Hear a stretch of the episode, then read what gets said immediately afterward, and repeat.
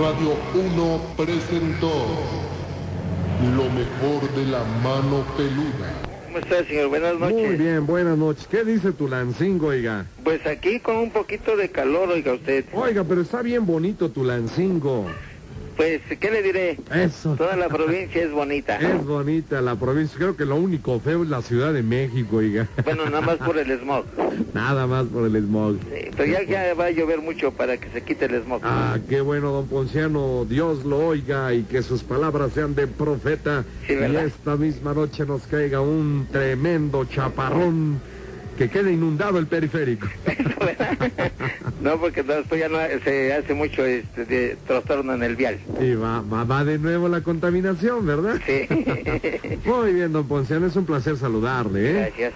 ¿Qué nos va a contar, don Ponciano? Pues mire, le voy a platicar un relato que, que me sucedió ya tiene varios años. Sí. Eh, yo soy contador público, yo trabajaba en, en un despacho de contadores en la Ciudad de México. Ah, muy bien. Entonces, en una ocasión, eh, Mexicana de Cobre nos este, nos contrató para hacer un una este, ¿Auditoría? especie de no no es una auditoría sino una especie de actualización en sus registros contables Perfecto. en Cerro Blanco Bien. en el estado de Sonora. Eh, más o menos como a unos 50 kilómetros de Nacosari de García Sonora Bien. entonces ahí en, en Cerro Blanco, pues ahora sí su nombre lo dice, es un cerro donde no hay habita no hay casas, no hay nada. Simple y sencillamente estaban haciendo un descapotamiento para las minas. Entonces resulta de que en una ocasión, este, pues eh, estaba haciendo bastante calor y era pura terracería. Entonces yo bajé de Cerro Blanco, bajé a Nacostarí de García Sonora, a las oficinas, pues este, para llevar unos papeles y enviarlos nosotros aquí a México. Entonces resulta de que con el calorón, el polvo, pues llega uno todo sudoroso, oliendo a chivo y toda la cosa. Y pues fui a las oficinas y les digo a unos compañeros que estaban ahí, oye, no sean mala gente, dame chance de irme a, bañar a tu casa, ¿no? Entonces resulta que este, me dijeron, sí, como no ten las llaves. Agarro el carro que me habían asignado y ahí voy a la casa de estos, de estos muchachos. Eran hombres solteros, eh, habían ahí en ese lugar había tres casas nada más, una enfrente a la otra y una este, en medio. Entonces ellos estaban viviendo ahí en, en medio. Entonces yo llegué a la, a la casa y metí la llave y este, pues yo giro la, la chapa, empujo la puerta para abrirla y en el momento en que yo empujé la puerta que me la avientan otra vez, o sea, me, no me dejaron entrar. Y otra vez que agarro y que vuelven a meter la llave, que empuje y que me la vuelven a entrar. Y va, caray, ¿quién está aquí?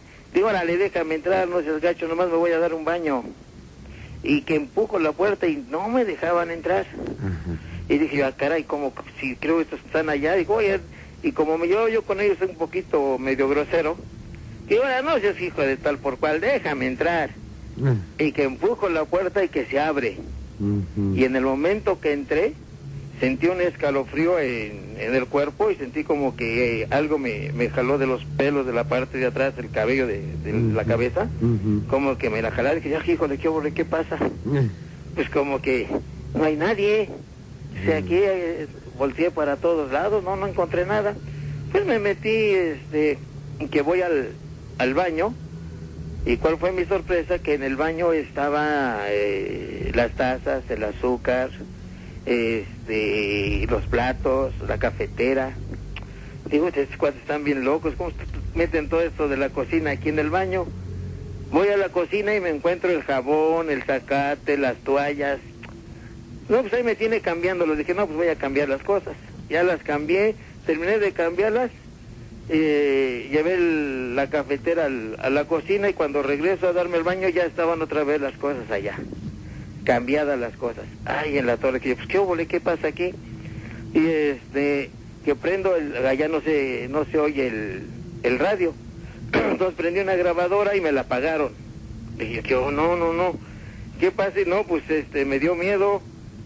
Me dio miedo y que me salgo, que voy a ver a, a los muchachos, a mis cuates. Que digo, oye, pues ¿qué pasa ahí? Dice, a ver, vamos. Ya que llegamos otra vez.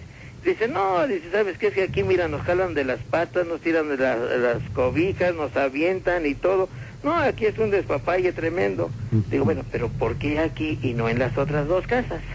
Dice, pues quién sabe. Digo, mira, vamos a hacer una cosa.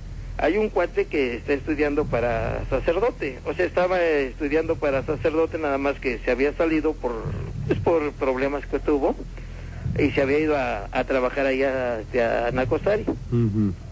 Entonces llevamos una ouija y empezamos a, este pues a tratar de ver qué pasaba ahí, ¿no? Y pues salieron nombres de, de chicas que estaban ahí y, este, y se querían llevar al, al padrecito, o sea, el que estaba estudiando para padrecito se puso pálido, pálido, se lo querían jalar y pues este nos decían que se lo iban a llevar porque él las iba a salvar, porque a ellas las habían matado ahí. Le digo, pero ¿cómo es posible? Digo, aquí no, pues sí. Y este, pues a base de, de maldiciones y groserías, nos, nos sacamos al, al muchacho este de, de que se lo llevaran. Y eh, pues sí, no, pues nos fuimos todos espantados y fuimos a ver a, pues, a una persona de las más antiguas de ahí.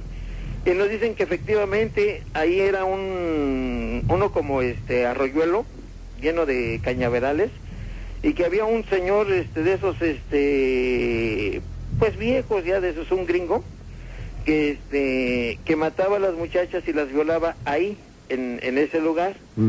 Y, este, y que las muchachas pues, lo único que querían era pues este que se mandaran a hacer algunas misas para que descansaran su alma en paz. Y pues sí, mandamos a hacer misas y fue un sacerdote, ahí echó agua bendita y todo, pero seguía, siguió los, seguían este, haciendo maldades, o sea, nos jalaban de los pies y todo, hasta que en una ocasión pues mandaron mandaron tirar ahí este la casa esa ya porque nadie quería vivir mandaron tiraron la casa y ya ahí pues empezaron a pues a llevar flores a poner cruces y todo y ya se, se dejaron en paz las, las muchachas a las personas dejaron que se fincara ahí un edificio ese fue mi relato Ay, este ay, ay. Don Rubén Don Ponciano, qué interesante estuvo esto y el misterio que rodea.